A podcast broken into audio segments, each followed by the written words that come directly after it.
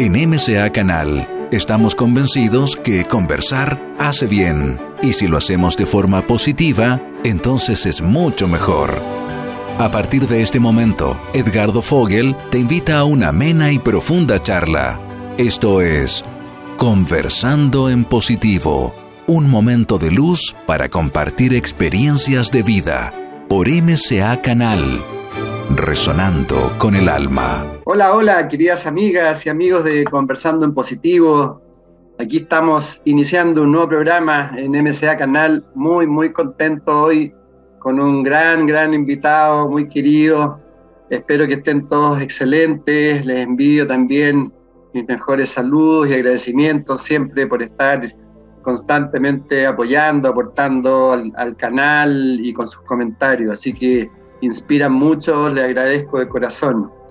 Y hoy con un programa muy relacionado a lo que estamos viviendo en estos tiempos, al desarrollo de conciencia, a cómo ir abriendo los ojos, qué está pasando, con un tremendo invitado, ya ustedes lo ven en pantalla, el querido Ramiro Calle, pionero del yoga y el orientalismo en, en España, especialista, referente en meditación, psicología oriental, psicoanálisis. Y bueno, tiene su centro de yoga, Shadak, ya más de 40 años en Madrid. La verdad que un ser humano maravilloso que entrega pura sabiduría, mucho amor, eh, sencillez, humildad y bueno, todas las características muy, muy amorosas y preciosas de un ser humano que, que inspira con su propia experiencia y su enseñanza. Así que, querido Ramiro, muchas gracias, un honor poder conversar contigo nuevamente. Ya sabes, querido Edgardo, que me tienes siempre a tu disposición. Eres un fabuloso comunicador, un buscador espiritual, así que hacemos un buen equipo para, en la medida de lo posible, seguir difundiendo enseñanzas que nos ayuden a todos a estar más vivos, más alertas, más atentos, porque como muy bien decía Buda, insistía en ello, mm. el que está atento está vivo, el que no es como si ya hubiera muerto.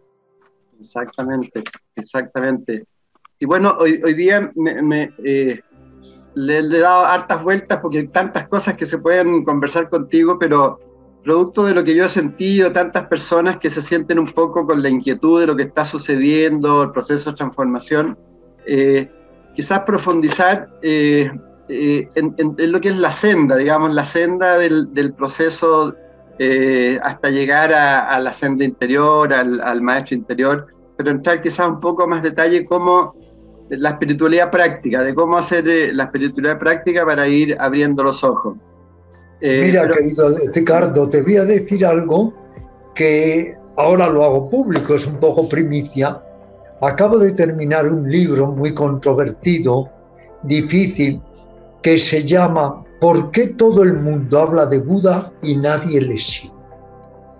Y es que es así, pero podríamos decir, Ricardo, Buda o Jesús o Lao Tse o Pitágoras o Mahavira. Son figuras que se ponen de moda, que todo el mundo de alguna manera las utiliza incluso para sus negocios, para eh, titular a un bar, una actividad que nada tiene que ver con lo espiritual, etcétera, pero que luego nadie sigue en realidad las eh, sublimes enseñanzas de estos grandes maestros, con lo cual Mm. Todos perdemos mucho, la humanidad pierde mucho y por supuesto la sociedad lo pierde todo. Esta es una sociedad errática, es una sociedad totalmente a la deriva y necesitamos enseñanzas, técnicas, métodos que nos ayuden a no solo mirar hacia afuera, a no solo depender de lo sensorial, sino también mirar hacia adentro, ir poco a poco conociéndonos a nosotros mismos.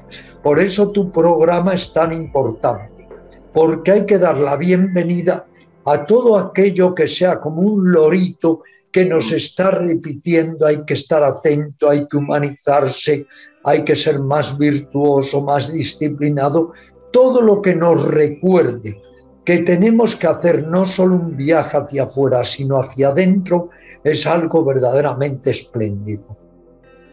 de todas maneras, de todas maneras. Está bonito el gatito ahí atrás, el cuadro. tu gato. Es mi queridísimo, como tú sabes, gato, Emil, uno de mis más grandes maestros. Me gusta decir que en la pasada feria del libro hubo colas para eh, conseguir su obra que he escrito, eh, lo que he aprendido o lo que aprendí de mi gato Emil que esto nunca ha pasado en la feria del libro, había cuatro o cinco personas en cola, pero ha habido colas para adquirir este libro, porque la gente sabe que yo amaba a Emil de corazón, que ha sido mi maestro, que ha abierto el chakra de mi alma y que el amor por los animales es maravilloso, decía este controvertido maestro Urjev, comienza por amar a los animales que es más fácil. Donde quiera que yo fuera, Edgardo, a dar una conferencia, una entrevista, siempre decía, quien más me quiere es mi gato Emil porque no me juzga. No juzgan, no conocen el rencor, no conocen el vengativismo.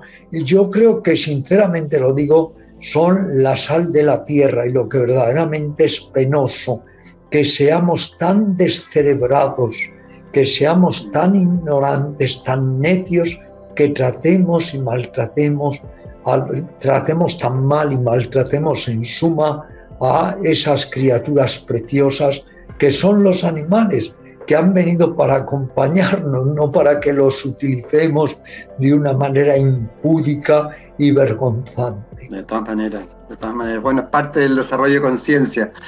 Y tú que estás hablando de los maestros, quisiera partir, eh, tú escribiste un libro, Lo que aprendí en 50 años, pero me gustaría si nos puedes transmitir quizás un par de enseñanzas que a ti te han llegado, pero que te han servido para toda la vida de, tus maestros, de, escuela, de, tu camino, como lo que, la principal.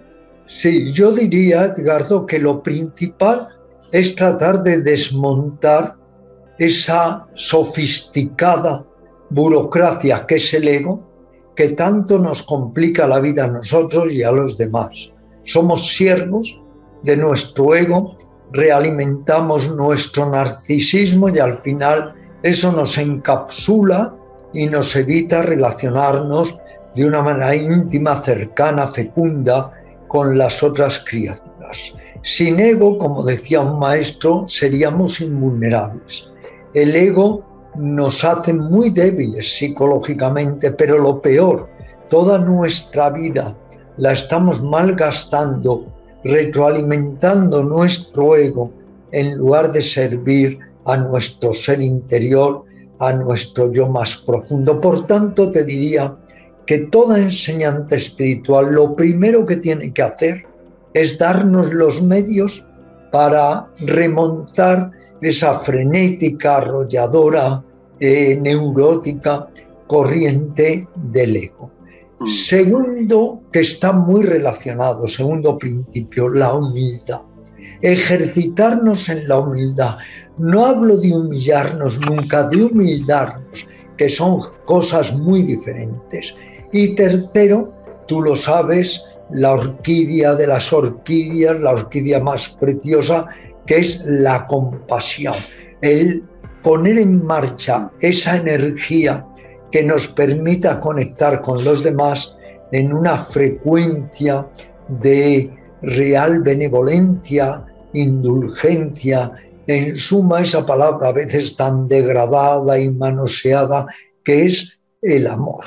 Por tanto, te diría, eh, superar eh, el ego en la medida de lo posible, de evitarlo, menguarlo, el potenciar nuestra capacidad de autohumillación y desarrollar en todo lo que podamos la compasión que conlleva la indulgencia, benevolencia, perdón eh, de la gente que creemos o interpretamos que nos ha herido y todo ello. Gracias, Ramiro. Ahora, respecto al, mismo ego, eh, el ego es parte de, nuestro camino, de nuestra experiencia aquí en la Tierra, en la materia, ¿no? en, la dualidad un poco nos sirve como, como, proyección. ¿Cómo, cómo, ¿cuál es tu idea? ¿Hacerse amigos del, ego? Porque disolverlo, la práctica, si disolvemos el ego, yo creo que va a ser cuando ya estemos en otro plano, posiblemente.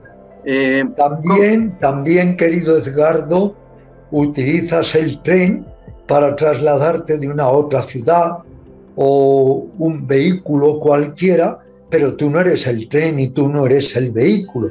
Que el ego está ahí es indudable.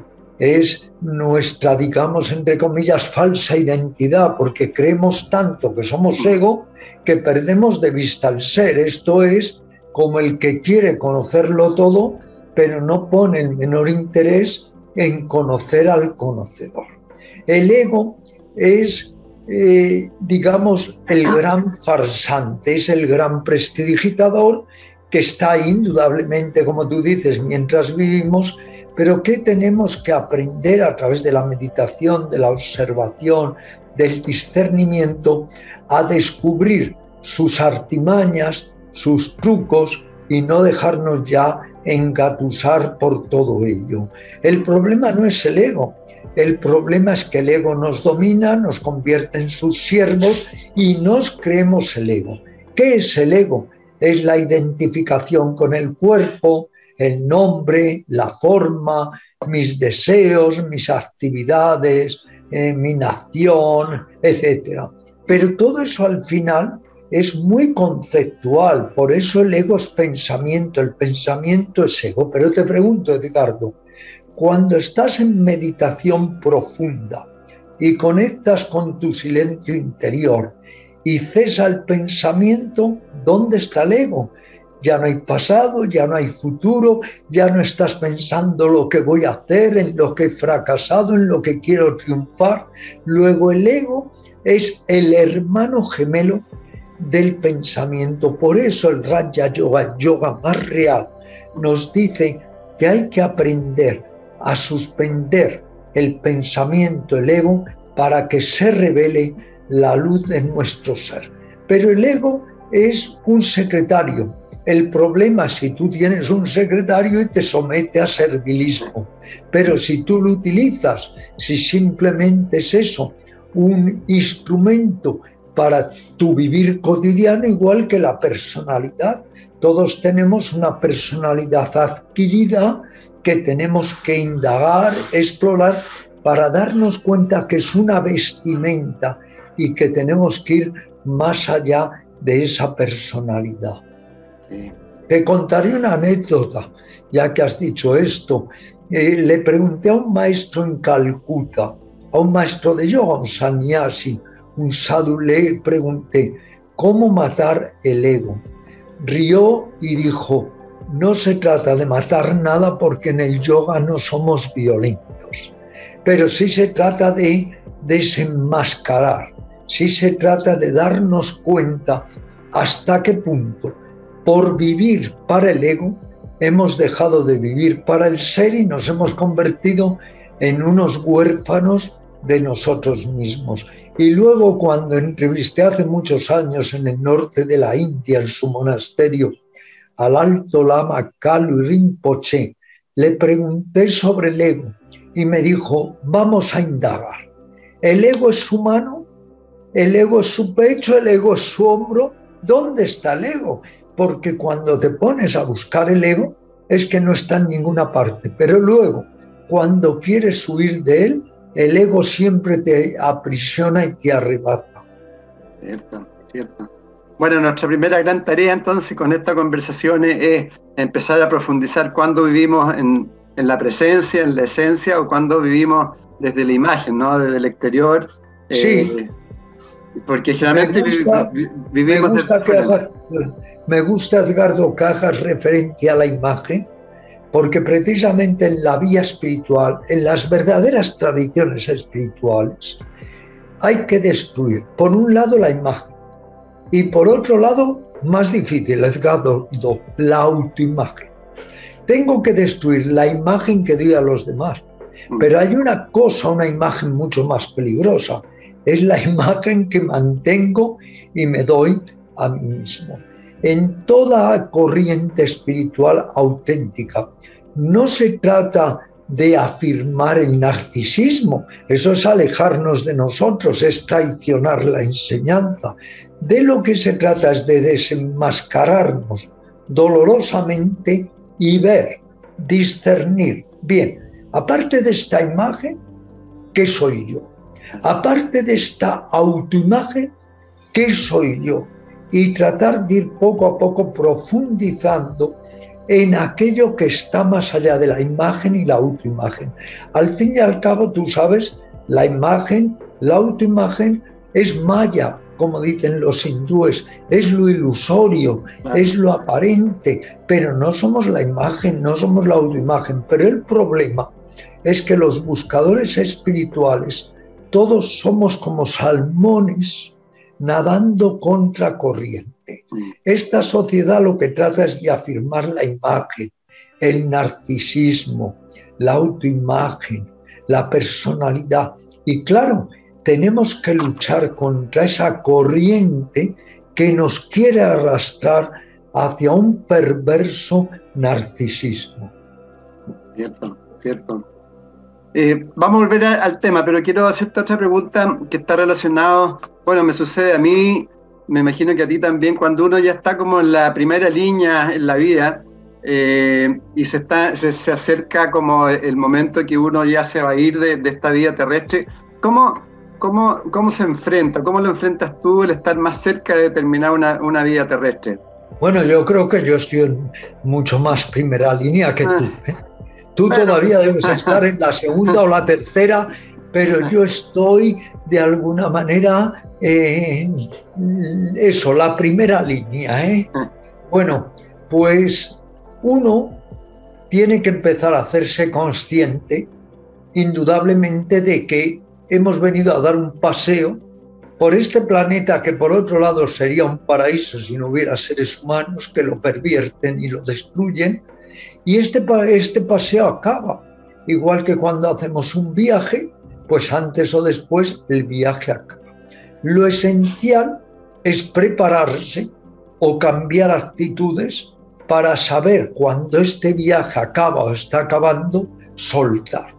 No es fácil soltar el cuerpo, soltar nuestros amigos, nuestros amores, no es fácil soltar nuestras profesiones, pero hay que hacerlo. Y esa es la gran tarea. Yo diría que el gran yoga es cuando uno es consciente de que hay que morir, de que somos finitos, de que somos impermanentes, de que todo transita y aprender a soltar. Ahí sí que hay que soltar el ego, porque él se va a soltar, queramos o no, se va a soltar el cuerpo, se va a soltar todo aquello que de alguna manera creemos que nos apuntala y que es seguro, pero la única certidumbre está en la incertidumbre. Y de alguna forma hay una meditación muy interesante en Oriente que se basa en discernir o tomar conciencia de algunos puntos sobre la muerte. Meditación no apta para los tanatofóbicos, pero que es muy, muy interesante para potenciar a la vez la vida y lo que nos queda de vida. Primero, el darnos cuenta, la muerte es irreparable la muerte no es mañana, cuando se produzca será siempre hoy. La muerte es en solitario, porque aunque me muera con mil personas, es mi propia muerte.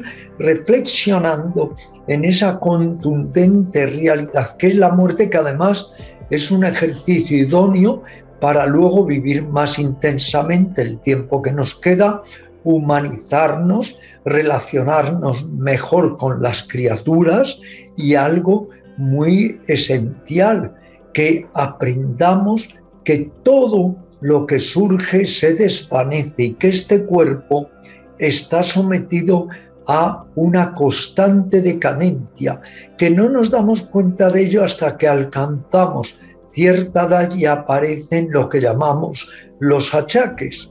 Entonces sí, todos esos achaques son como despertadores, diría yo, que nos están enseñando que esto, como tú ya apuntabas, está en declive, o sea, que esto empieza la recta final o el tramo final de nuestras vidas, al menos en esta carcasa que es el cuerpo. Sí, tal, tal como tú dices, y importante trabajarse internamente, porque debe ser terrible también estar en los últimos días de la vida, los últimos meses o años, darse cuenta que uno ha estado siempre desde afuera estando en la vida y no, no, no, no tiene contenido interno. El vacío debe ser muy grande, ¿no? Sí. Te diré que el otro día un gran periodista, místico, humanista, escritor que es Jesús Fonseca, que tiene varios libros publicados y precisamente ha publicado un cuento sobre mi gato Emil que le han dado el primer premio en este cuento. Bien, pues eh, Jesús Fonseca el otro día me decía algo muy importante.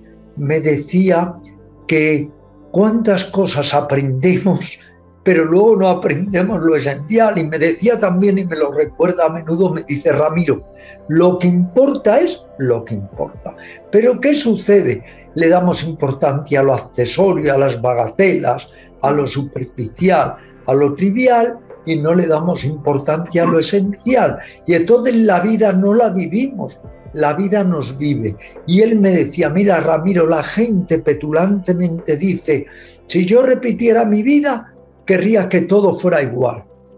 Y él me decía y confesaba, no, si yo repitiera mi vida, cambiaría miles de cosas, porque es como aquel maestro que iba a morir y los discípulos le preguntan, maestro, resume tu vida y el maestro dice error tras error.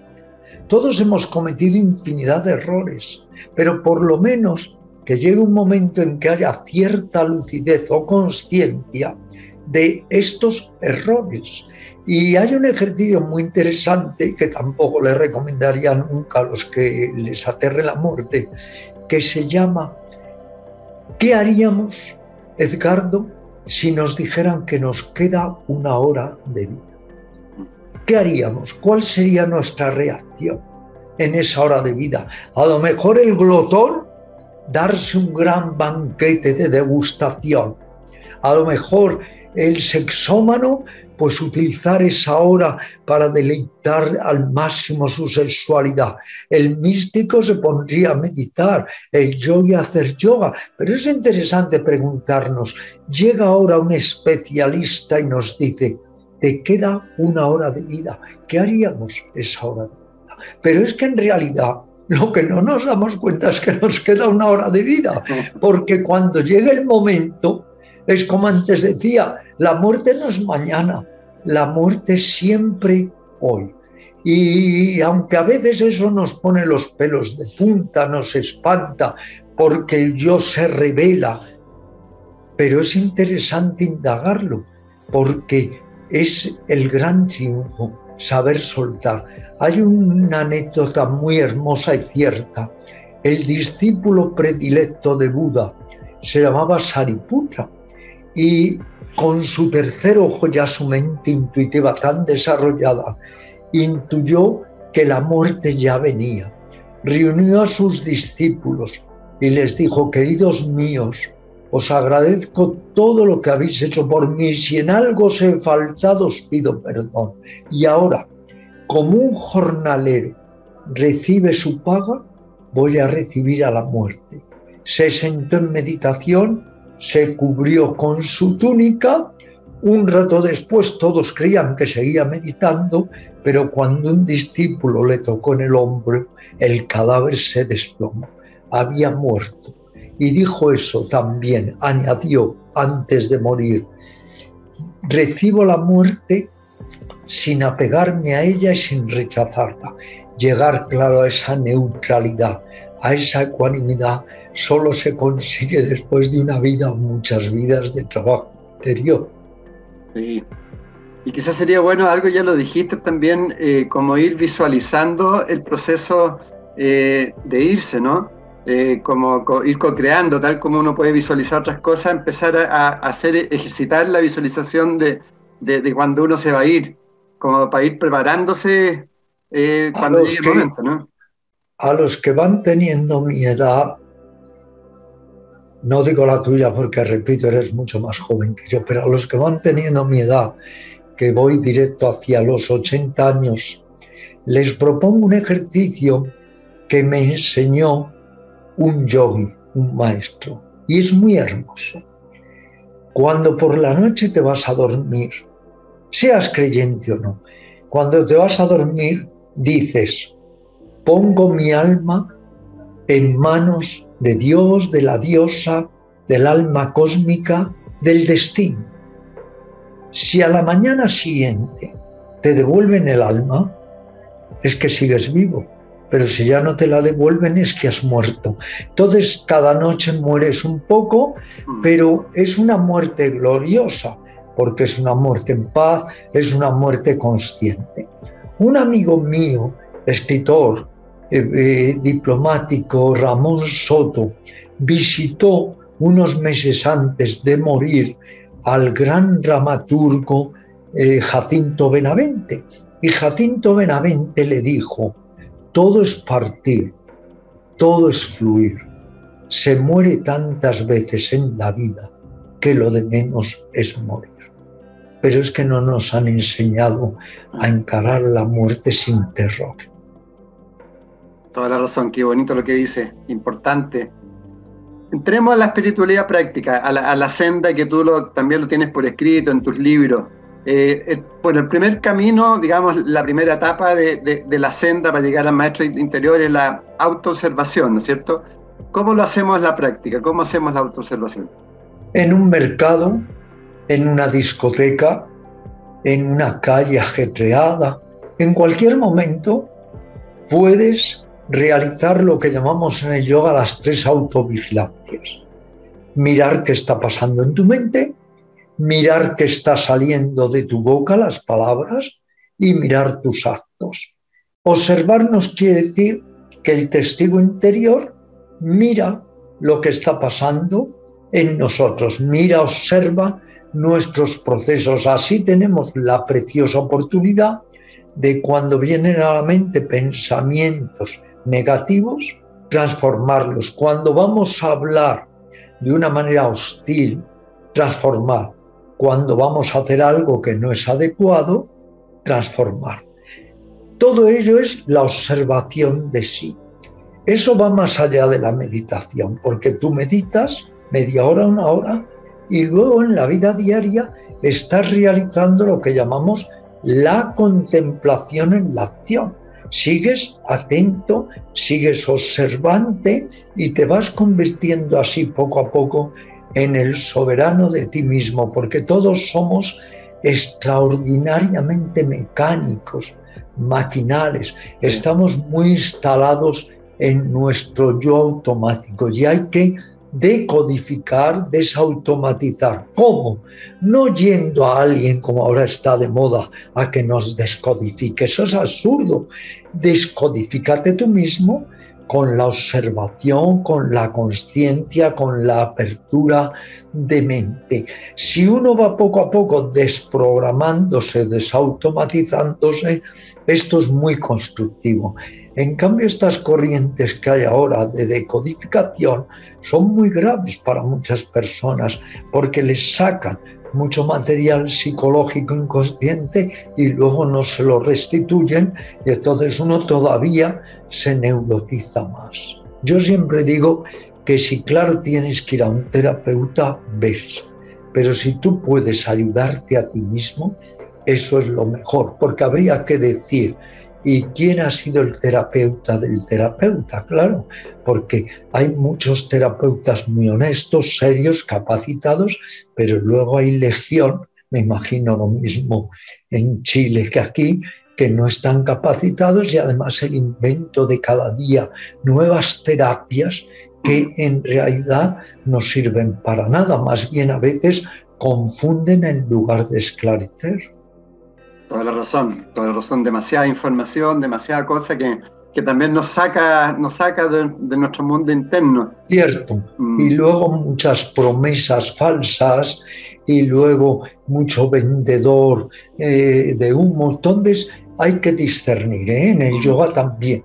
Precisamente he escrito hace dos días un trabajo que se ha colgado, no sé si en mi Instagram o en uno de mis Facebooks, diciendo que en la búsqueda espiritual, en el último tramo del yoga, el gran obstáculo es el maestro. O sea, lo que hay que aprender también es a soltar al maestro y no querer ser un imitador, un copista del maestro o depender, hacernos adicto del maestro, porque en realidad el maestro no está fuera. El maestro que está fuera lo que trata es de enseñarnos a conocer al maestro que está dentro. Por eso en mi libro, Lo que aprendí de mi gato Emil, eh, declaro con auténtica sinceridad y honestidad que mi gato Emil me ha enseñado muchísimo más que infinidad de maestros que haya podido conocer en Oriente y Occidente.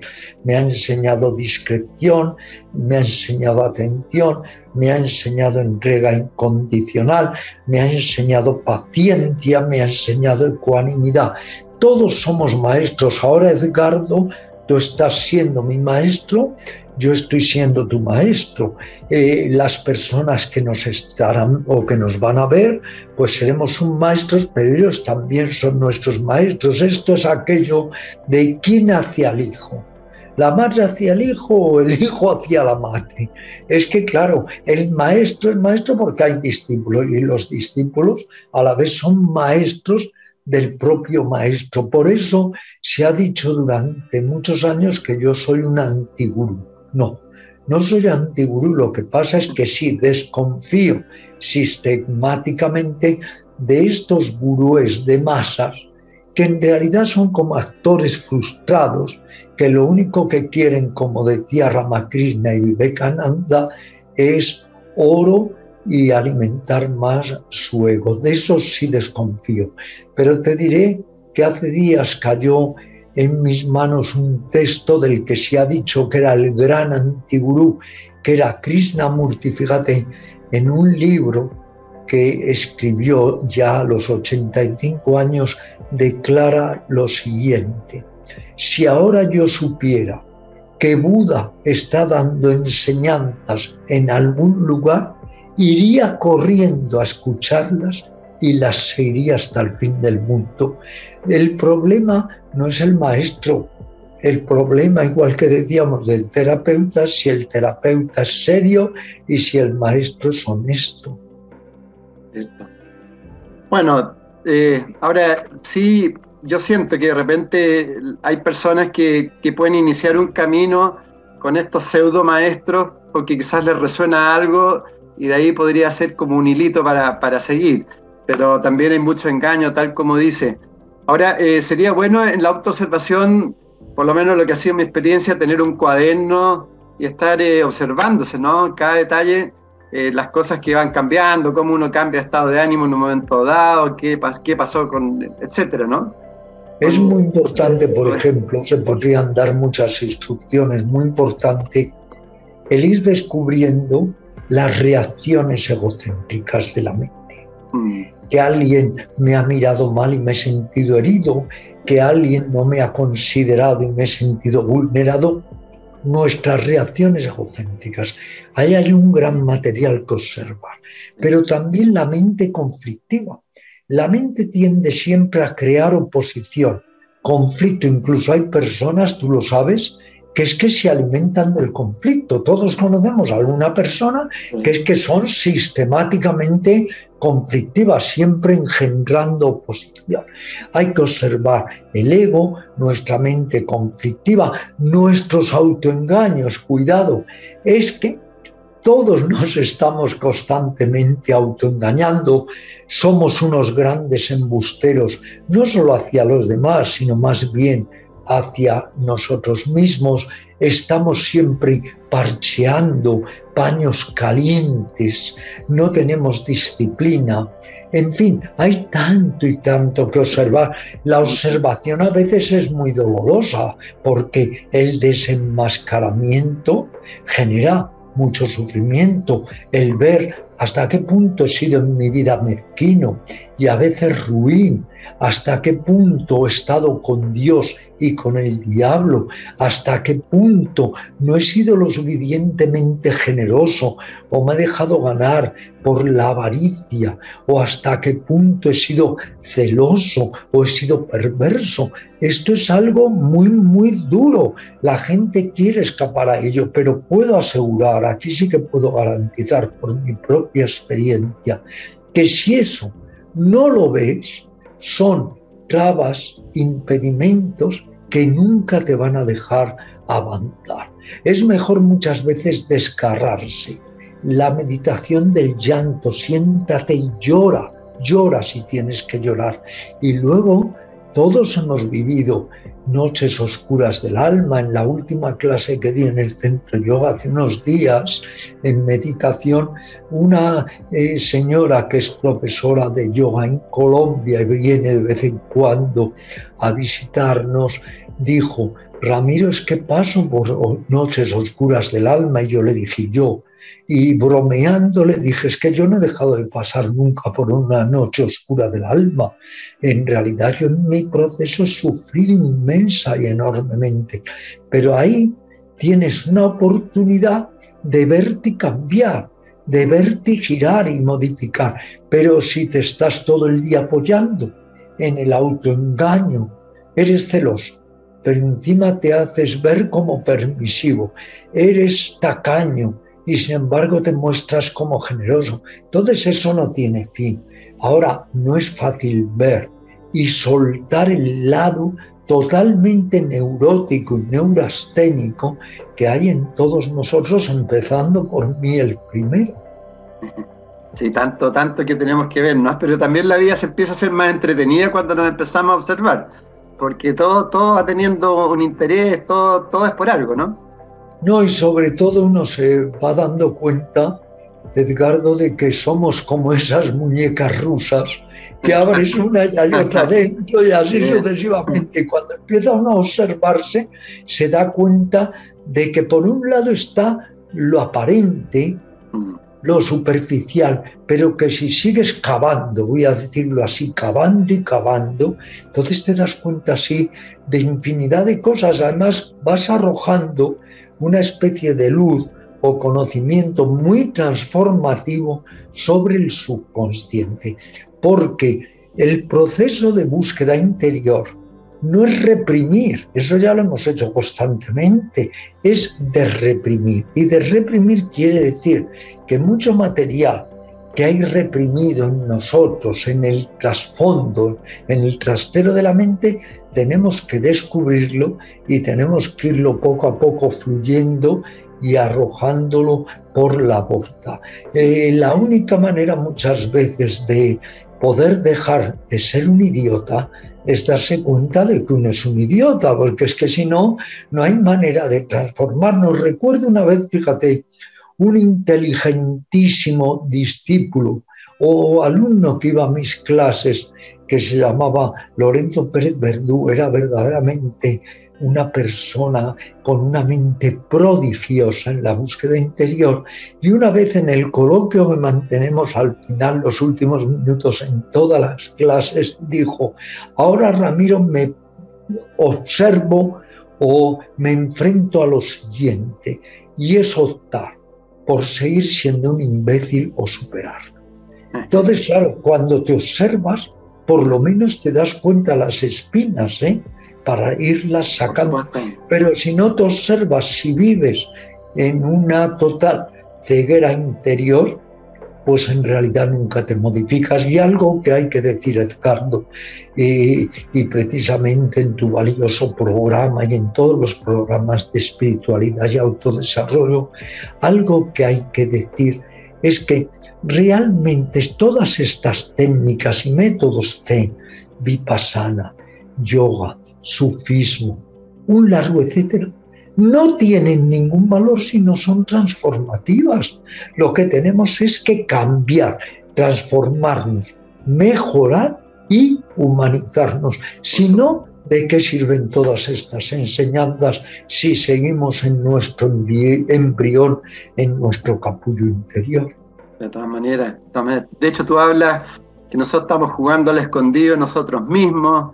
Habla también, tú hablas de los agujeros psíquicos o de los topes mentales, todas, todas esas características que tenemos que ir dándonos cuenta. Y bueno, después de este proceso de autoobservación que no termina nunca, obviamente, eh, viene un proceso de autoconocimiento, ¿no? Nos vamos conociendo.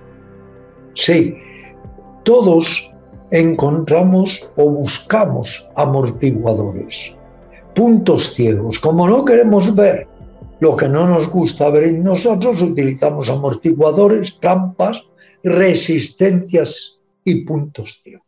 Eso también hay que irlo poco a poco eh, superando a través de la meditación, del discernimiento, de la autoobservación, de las tres autovigilancias yógicas. La primera vía indudablemente es observarse. Si tú quieres conocer algo, observa, sabes que se dice, aunque sea un poco eh, novelero, que Newton descubrió la ley de la gravedad cuando vio cómo se precipitaba una manzana al vacío. ¿Cómo descubriría Fleming la penicilina? Observando. Observar. Un pintor observa, un fotógrafo antes de hacer la fotografía observa. Observar. Esa es la primera vía. A través de la observación llegamos al autoconocimiento. Empezamos a ver qué somos y ahí ya empezamos a capacitarnos para transformar. Si hay cosas que te hacen daño a ti mismo y hace daño a los demás, es necesidad seguir acarreándolas, transformar, modificar, cambiar. Y ya al final entramos también en la vía, que es el último tramo, vamos a decir así, aunque puede ser muy largo, que es la senda, la vía de la autorrealización. Viene bien que digamos un poco que es autorrealización, puesto que sabes que ahí se ha creado mucha confusión. Autorrealización, despertar, iluminación, satori, nirvana, samadhi. La autorrealización es ser uno mismo, realizar paradójicamente lo que nunca hemos dejado de ser, pero siempre hemos estado en la personalidad adquirida, en el que soy sin serlo, como el actor que tanto se identifica con su papel que se aliena, se cree el papel que interpreta y deja de ser el mismo. Estas cuatro sendas son complementarias. Al ir recorriendo una ya estamos entrando en la otra. ¿Cómo, eh, Ramiro, eh, por ejemplo, el proceso de autoconocimiento y transformación, eh, si yo tengo, ¿cómo, digamos, me concentro en un aspecto que hoy día más me está limitando o un, efecto, o un defecto que, que, por ejemplo, la soberbia? ¿Cómo, ¿Cómo trabajar aspectos específicos que me están limitando grandemente para hacer la transformación? esta es una gran pregunta porque es muy práctica. Cada uno tenemos que trabajar en estados de ánimo negativos, cualidades nocivas, lo que se ha venido a llamar en la antigua tradición budista las raíces del mal, las raíces del insano. Entonces, si tú, por ejemplo, eres celoso, si tú descubres que uno de los, digamos, caracteres básicos es los celos en ti, tienes que trabajar mucho sobre los celos.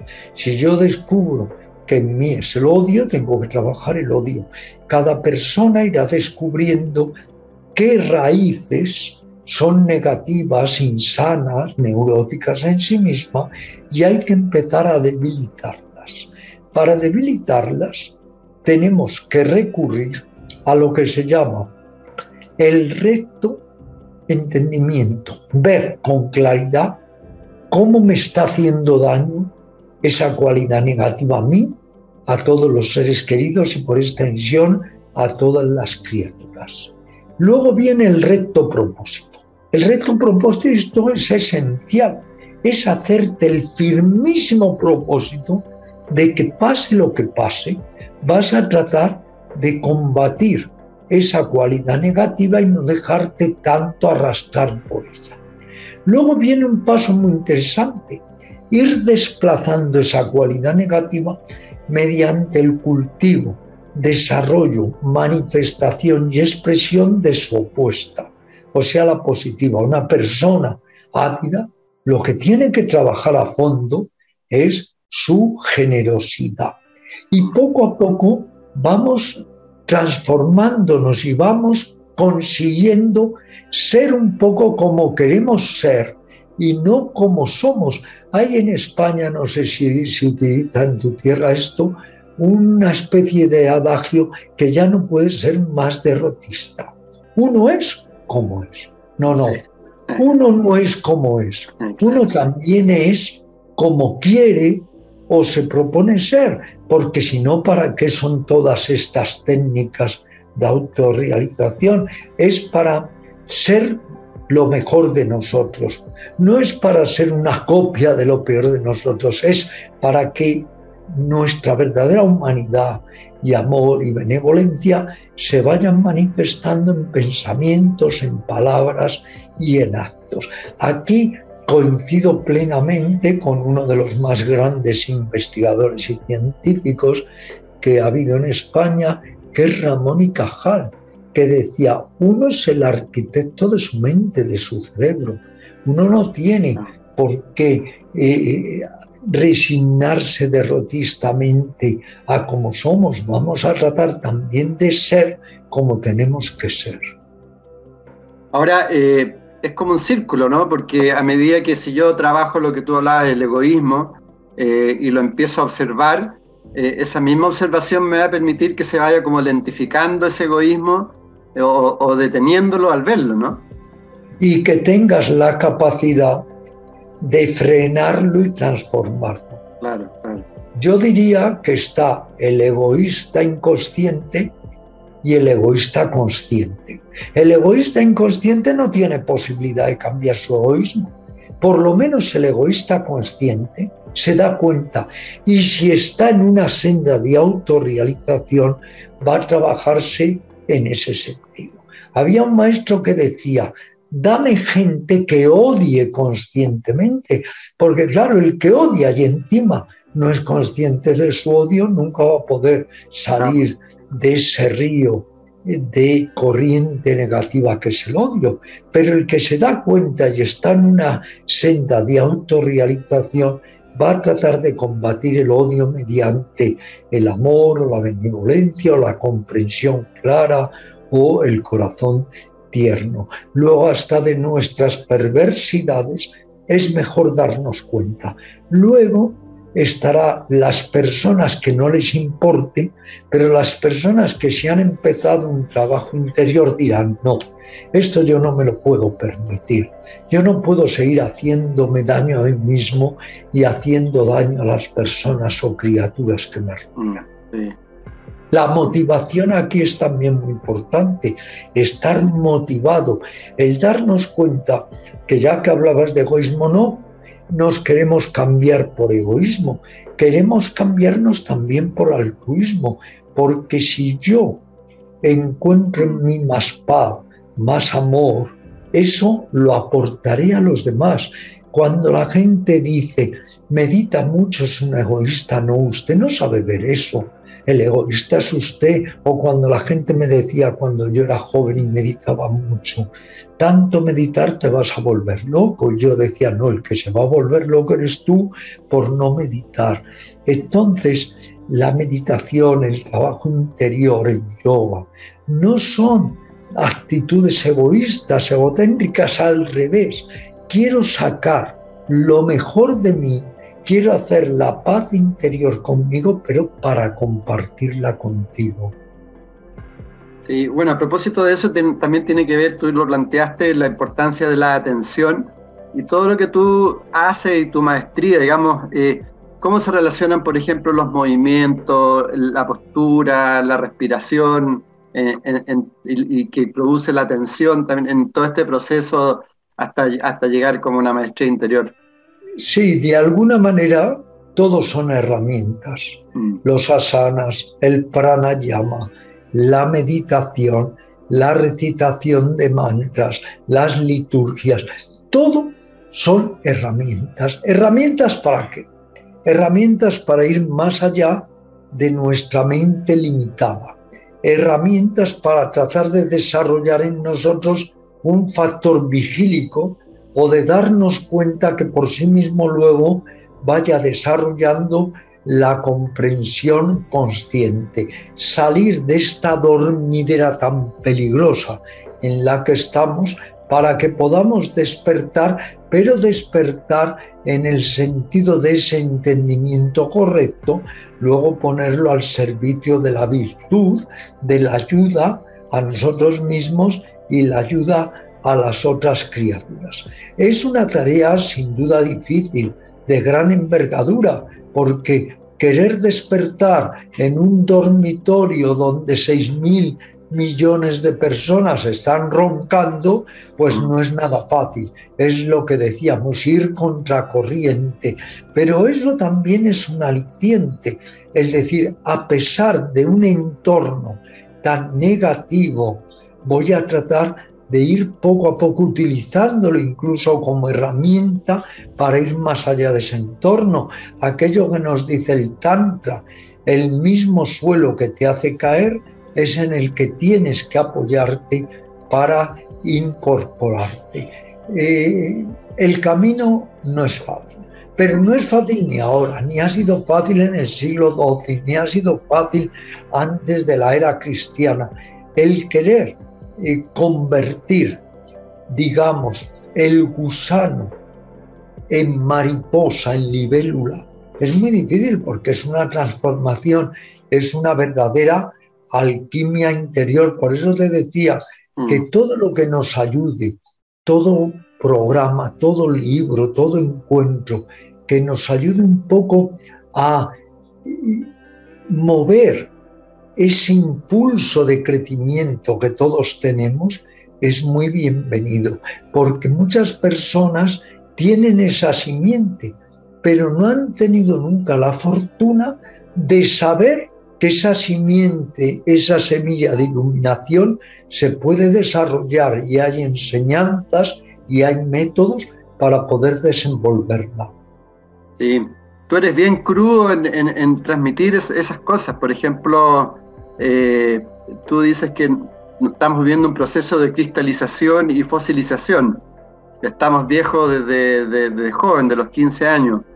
Eh, estamos en arenas movedizas, tú estamos estancados, el miedo, tenemos miedo a nuestra propia luz. Eh, bajo ese punto de vista, Ramiro, claramente hay una ley, yo me imagino, no sé si la, la has escuchado, la ley de la entropía, que todo, que en fondo es una ley física, pero que también se relaciona con nosotros, que tiende, tiende al caos, tiende a la inercia, por eso que es tan difícil el trabajo, el desarrollo de conciencia en ese sentido también te quería preguntar cuál es la importancia de desarrollar negantropía, que en fondo lo que hablaba un poco Gurdis también, en el fondo desarrollar una voluntad propia para, para como intermediar eh, eh, entre todos esos aspectos de, del, digamos, de, la, digamos, de la emoción, de nuestro intelecto, los pensamientos, para llegar al alma o, llegar al camino interior. ¿Cómo, cómo, hay, hay dos formas de trabajar. Una forma es una autoindulgencia neurótica donde te permites todo y a ti mismo te das consignas, que bueno eres, eres el mejor, pídeselo al universo y no hagas nada, eres ya perfecto, ya estás realizado, no necesitas hacer ningún esfuerzo, gústate, sopórtate, no cambies, tú eres ya la sal de la tierra, etc. O sea, ese lado para mí nefasto, ¿eh? subrayo nefasto, de la nueva era, ha hecho que infinidad de personas, sus maravillosos caudales interiores para el cambio, los han ignorado y los han abandonado, porque no se les ha enseñado que se necesita cierto esfuerzo, cierta lucidez, discernimiento, sacrificio consciente. No se les ha enseñado. Yo soy más de lo que llamaríamos la línea dura y realista. Como no me gusto, trato de un día llegar a gustarme. Mm. Como no soy un resignado derrotista que dice uno es como es, trato de cambiarme, trato de querer transformarme igual que el alquimista, querer transformar los metales de baja calidad en metales preciosos. Trato de alguna manera de ir más allá del caos en el que psicológica, mental y espiritualmente me encuentro, haciendo un ejercicio de humildad transformativa. Tengo infinidad de fallos, tengo infinidad de defectos, tengo mucho sueño psicológico, pero afortunadamente las mentes más brillantes de la humanidad me han dado técnicas, enseñanzas, métodos para poder no dejarme succionar por todas esas fuerzas oscuras y poder dentro de mí mismo renacer. Entonces, es mejor que me zarandeen, es mejor que me hagan ver la realidad tal cual es para ir más allá de lo que creo ser y no soy, a que encima de ser un neurótico me estén dando a entender que esa neurosis es buena, que esa falta de crecimiento es buena, que ya soy perfecto, que no tengo que hacer nada y simplemente pedirle al universo que me dé todo y me cambie. No, por favor, si usted es creyente, sabe que para que Dios te ayude, hay que ayudar a Dios. Y sí, muchas veces sigo lo que se podía decir una terapia paterna, no materna. La terapia materna es que te dan mimos, te arrullan, pero también te hacen un niño malcriado que nunca sale de su capullo interior. A veces la terapia paterna te puede zarandear, te puede incluso dar un grito, te puede incluso intencionalmente en un momento dado humillar. ¿Pero para qué? Para que crezcas, para que te desarrolles. Entonces cada persona en este sentido buscará también lo que necesite. ¿Usted qué necesita?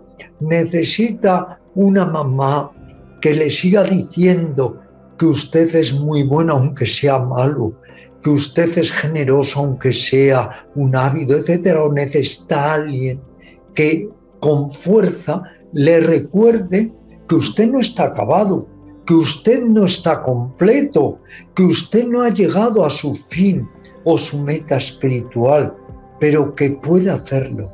Cuando no nos despertamos por la mañana, mamá nos zarandeaba para que nos despertásemos y fuéramos a la escuela.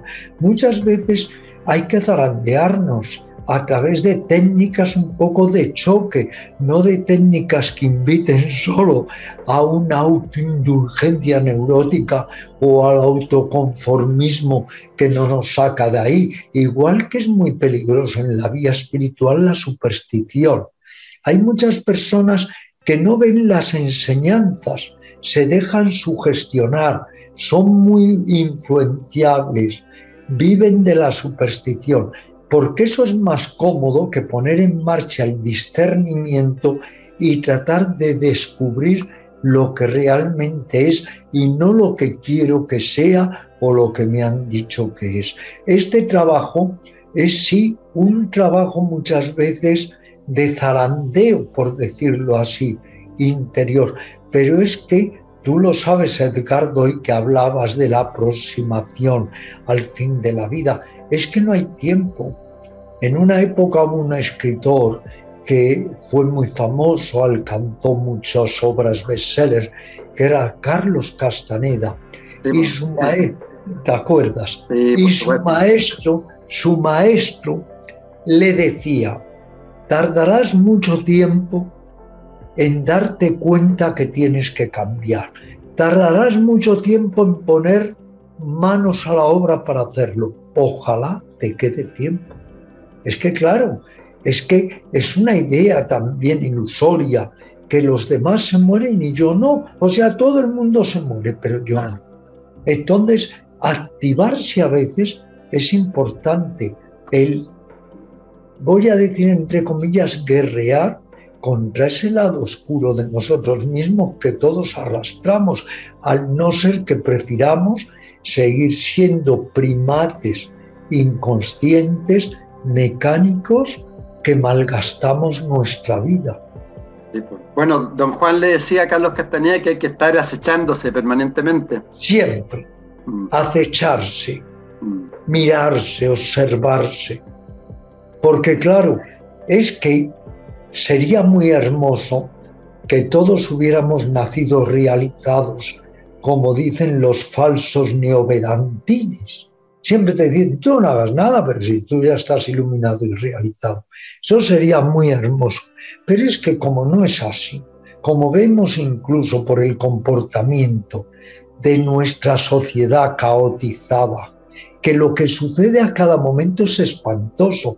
Lo que pasa es que no nos percatamos, no nos damos cuenta, porque si no nos moriríamos de locura. Si, por ejemplo, nos diéramos cuenta de cómo tratamos y maltratamos a los animales. Es que sería para enloquecer, pero es que ya lo hicimos con los indios, ya lo hicimos con la raza negra. O sea, es que el ser humano maltrata y maltrata sistemáticamente para engordar su ego, destruye todo ego que se encuentra por el camino.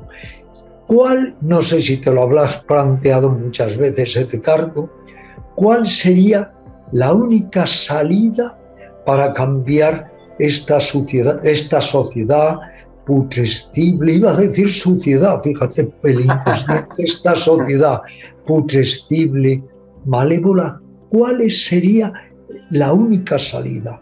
La única salida es que si esta sociedad es mente, es un conjunto de mente, cambiemos nuestras mentes.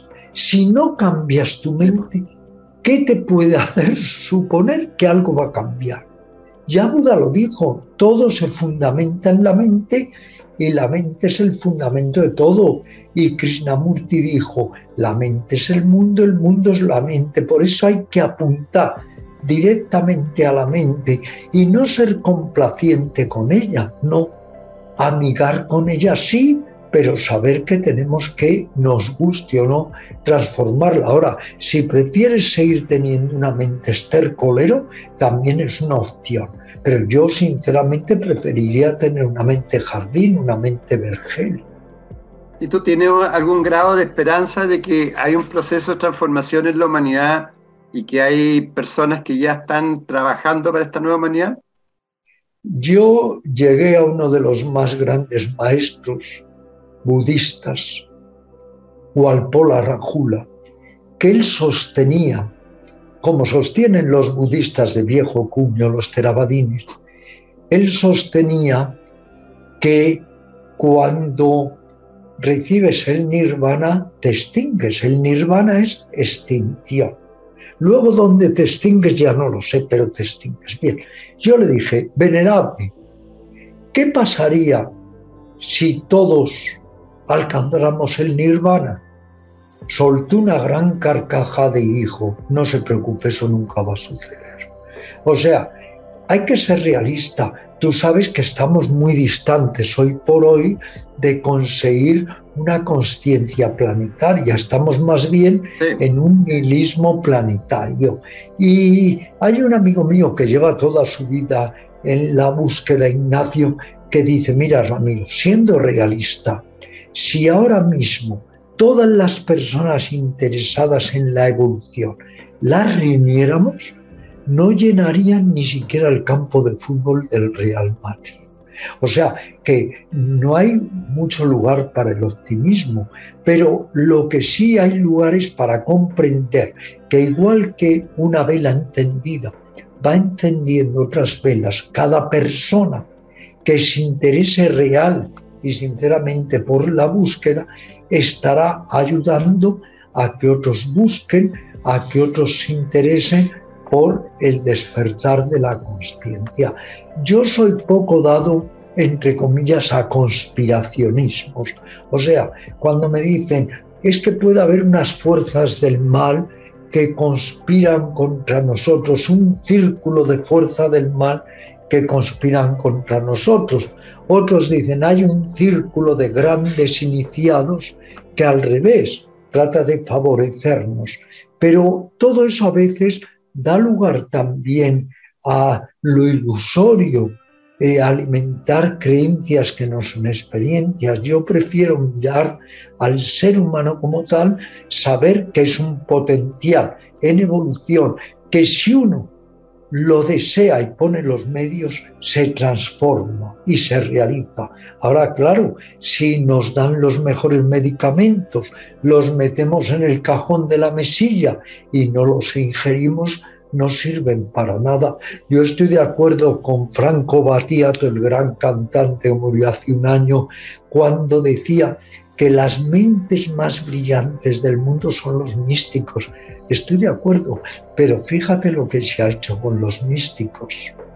Se les ha proscrito, se les ha encarcelado, se les ha asesinado en todos los sistemas religiosos, porque además esta sociedad por la dinámica que ha tomado, no quiere gente despierta.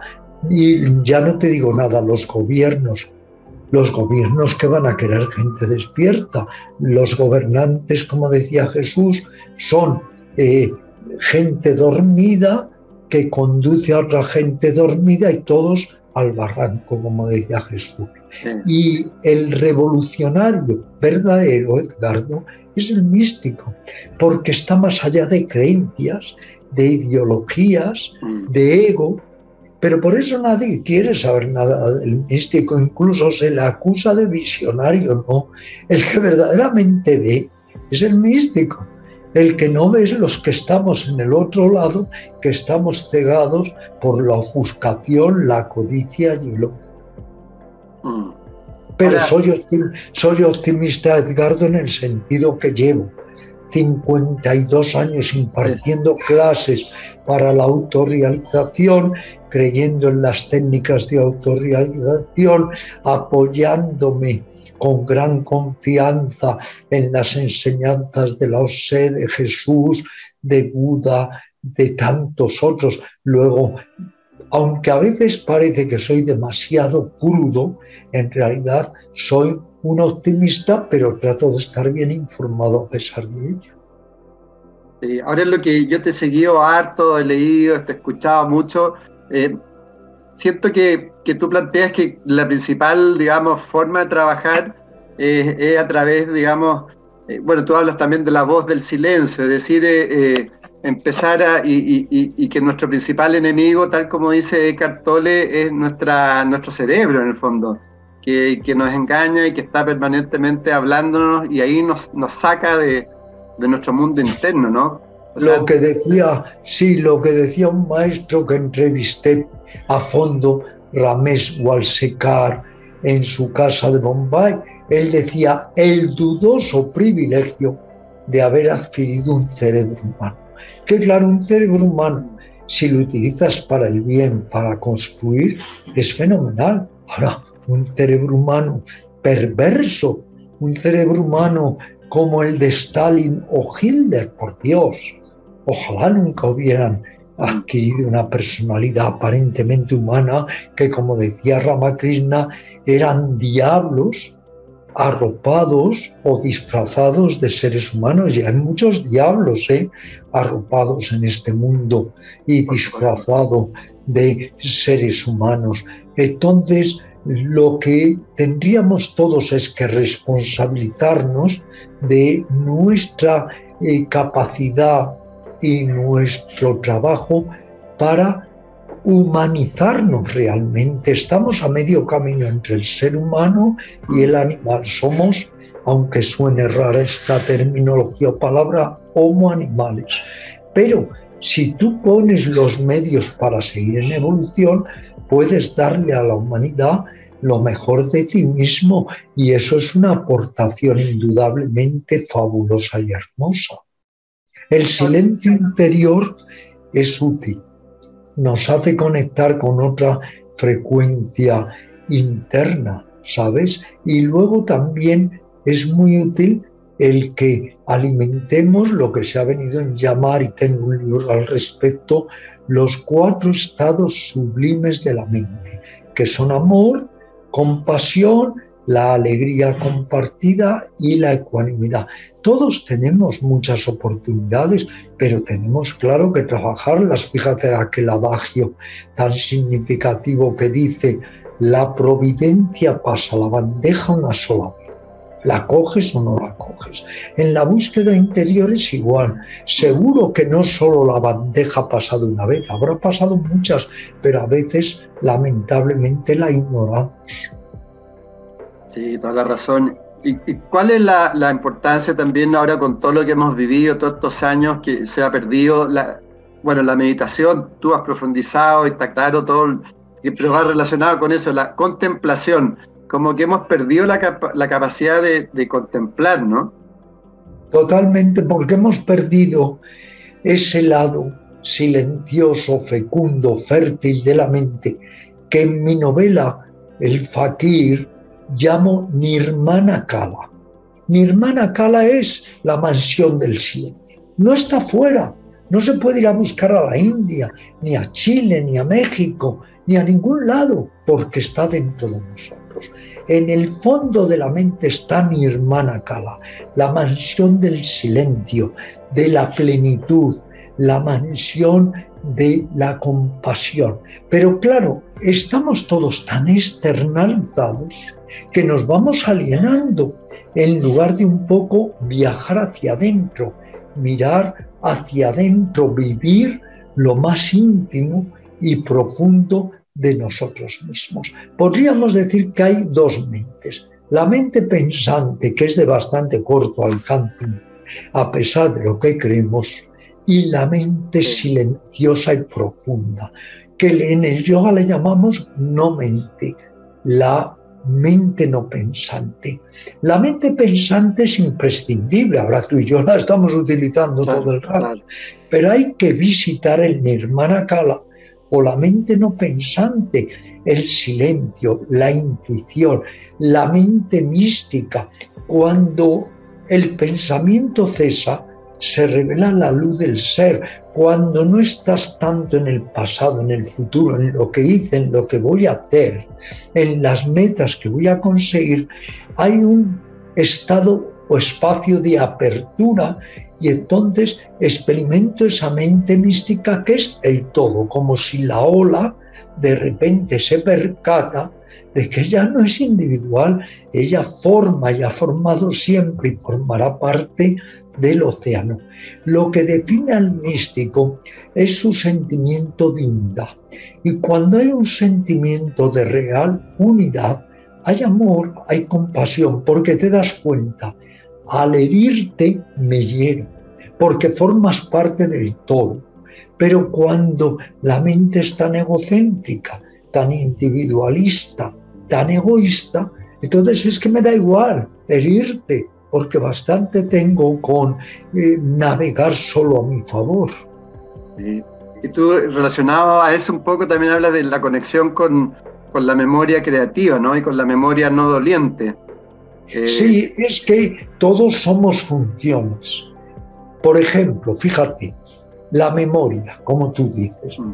puede ser una memoria que te aliente una memoria de datos como una agenda preciosa que llevas que es inevitable, pero puede ser una memoria neurótica, una memoria paranoide que te esté todo el día trayendo a la mente hechos desagradables o escenas desagradables que se convierten en ataduras mm. en tu singladura espiritual.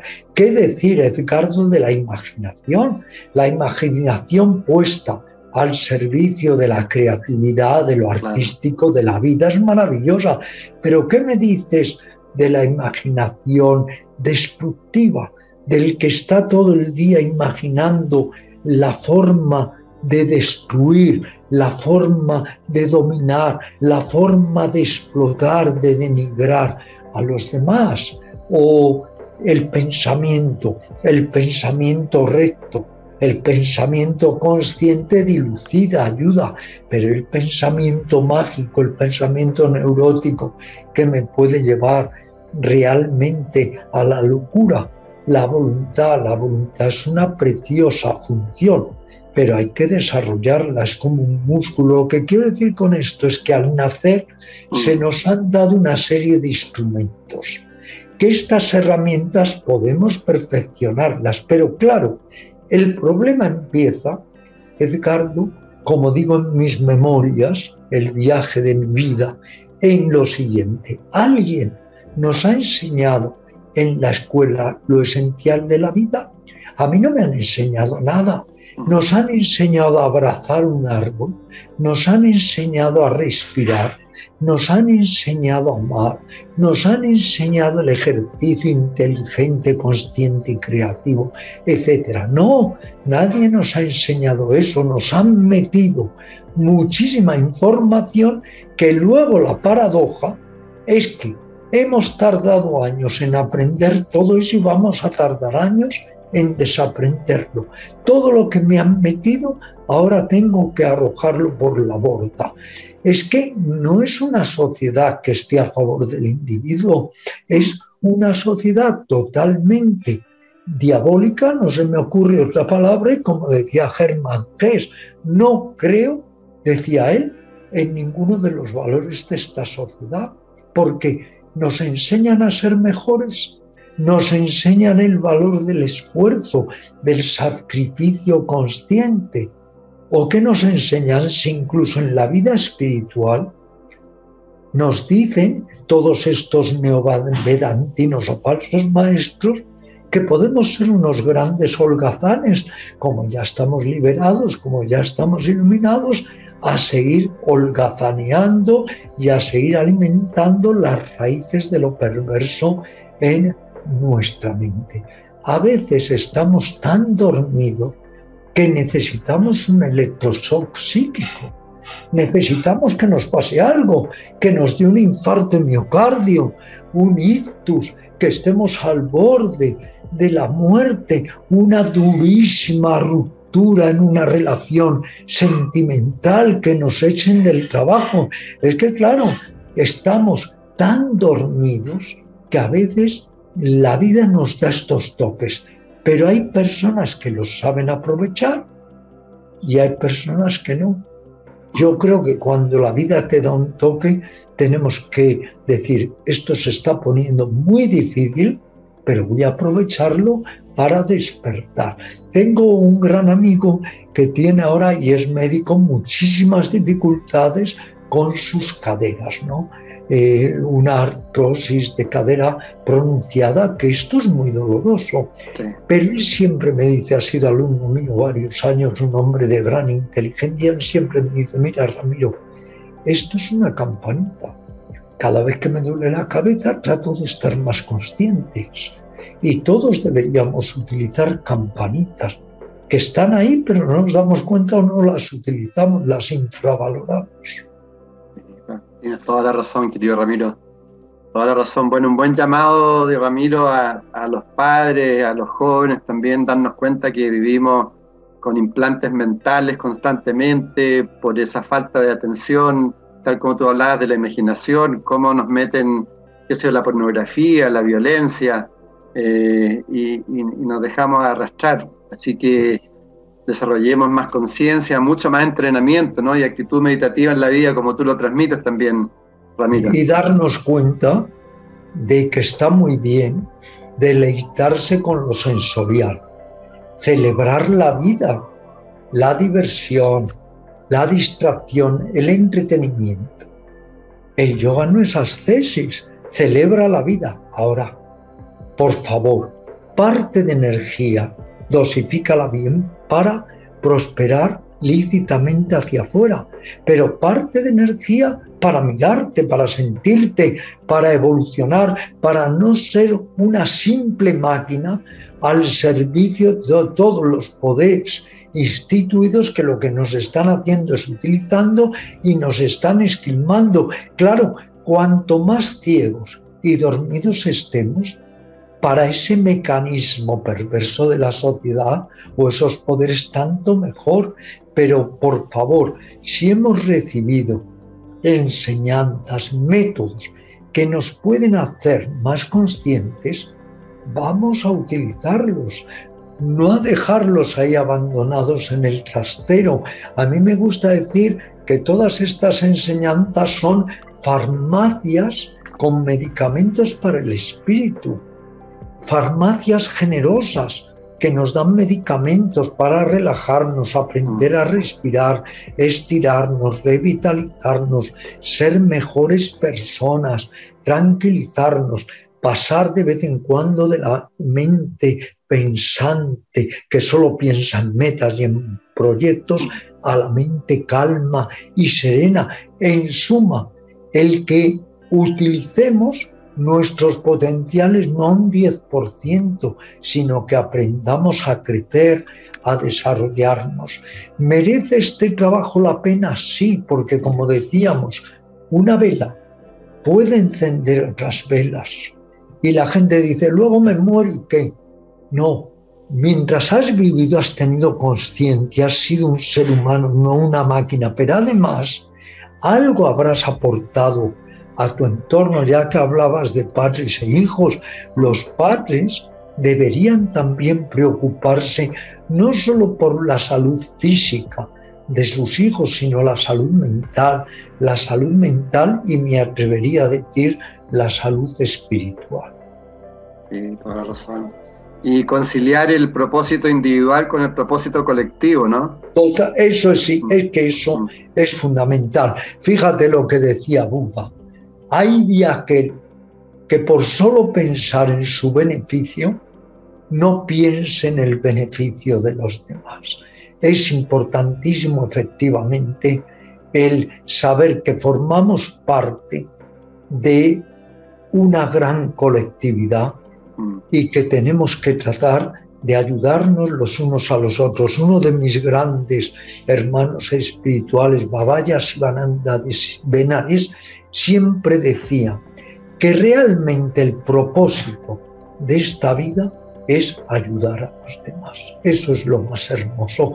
Pero como estamos en nuestro ego, pues es muchas veces muy difícil comprender que tenemos que cooperar con nuestros coincidentes vitales, que tenemos que pensar qué difícil, por ejemplo, Ricardo, es que tú y yo hayamos coincidido entre miles de millones de seres humanos hemos tenido esta preciosa oportunidad de coincidir y coincidir con mis amigos y con mis vecinos y con el paseante que va con el perro por la noche, etc. Luego hay que valorar a esos coincidentes vitales y saber que somos una sinergia, una red que constantemente unos deberíamos velar por los otros, pero cuando vemos cómo está, por ejemplo, la situación mundial, pues esto es para desfallecer.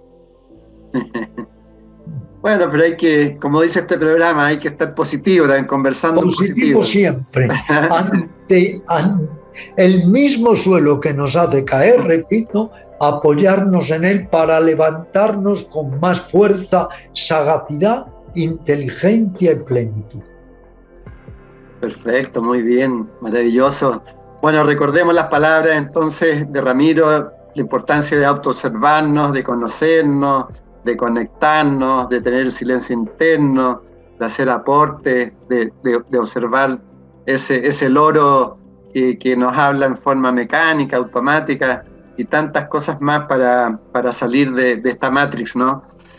Eh, pucha, ¿cómo te puedo agradecer todo, Ramiro? Yo sé que ya estás con tu tiempo tienes que... Me voy, ahora querido amigo, voy al centro Yoga Sadak a dar una clase de meditación Eso. Y, a un poco pues redundar en todo lo que estamos hablando, porque en realidad lo que estamos hoy hablando es también poner en palabras lo que son las enseñanzas sublimes y milenarias que hemos recibido. Eh, lo que yo diría eh, para concluir es que todos podemos cambiar para mejorarnos. Todos podemos darle un sentido no solo a nuestra vida exterior, sino también a nuestra vida interior. Y todos podríamos, un poco ya que has hablado de la muerte, que pensar, ¿qué quiero dejar cuando me vaya? Cuando siguiendo la ley de la transitoriedad, de la impermanencia, me diluya, me desvanezca, ¿qué quiero dejar? Yo no quiero dejar, por ejemplo, ningún legado. Te lo digo honestamente, la gente me dice, una fundación, una fundación, por favor, que no tengo edad para complicarme la vida. O la gente me dice, un legado o tu biblioteca. Yo no tengo ningún interés en que mi ego pueda estar ahí ni un minuto más. Ahora, lo que sí tengo un gran interés es que cuando me estén cremando, haya gente que diga, bueno, no era una mala persona.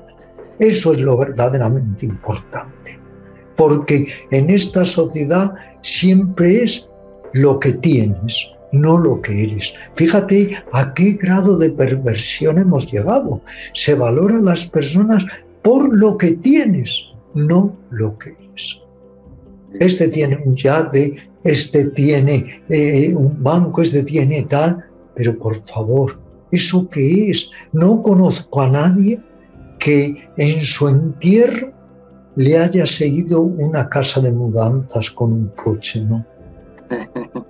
Entonces, yo creo que tendríamos que girar, girar y empezar, como dice Jesús Fonseca, y ya referido a considerar lo que importa es lo que importa. Y son pocas cosas. Sí, es verdad, es cierto.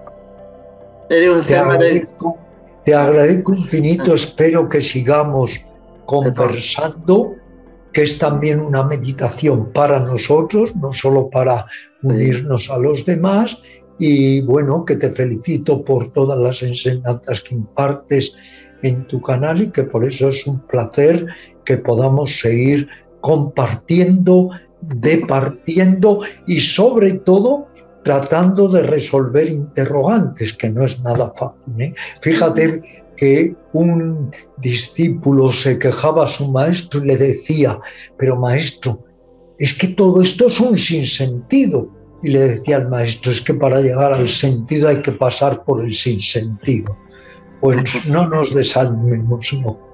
No, maravilloso. Eres un maravilloso ser humano, para que sepa, eh, yo sé que te quiere mucha, mucha gente y has inspirado mucho, así que te vas a ir muy en paz cuando, ojalá que sean muchísimos años más, pero con la tarea muy cumplida. Yo no tengo, Muchas gracias por todo. Sigamos tratando de honrar siempre las enseñanzas que esas son el maestro. Cuando Buda iba a morir, todos los discípulos desconsolados, Señor, Señor, nombra un sucesor. Y dijo Buda, pero si el sucesor es la enseñanza, es que no hace falta sucesores. Ahí está siempre lo más glorioso de la enseñanza. De todas maneras. Bueno, un abrazo también a todas las amigas. claro, un abrazo, un abrazo a, todos, ah, un abrazo a todo, a ti y a todas las personas que te ven. Un abrazo de corazón muy grande. En MCA Canal estamos convencidos que conversar hace bien y si lo hacemos de forma positiva, entonces es mucho mejor. Edgardo Fogel te acompañó en una amena y profunda charla. Esto fue Conversando en Positivo un momento de luz para compartir experiencias de vida por MCA Canal, resonando con el alma.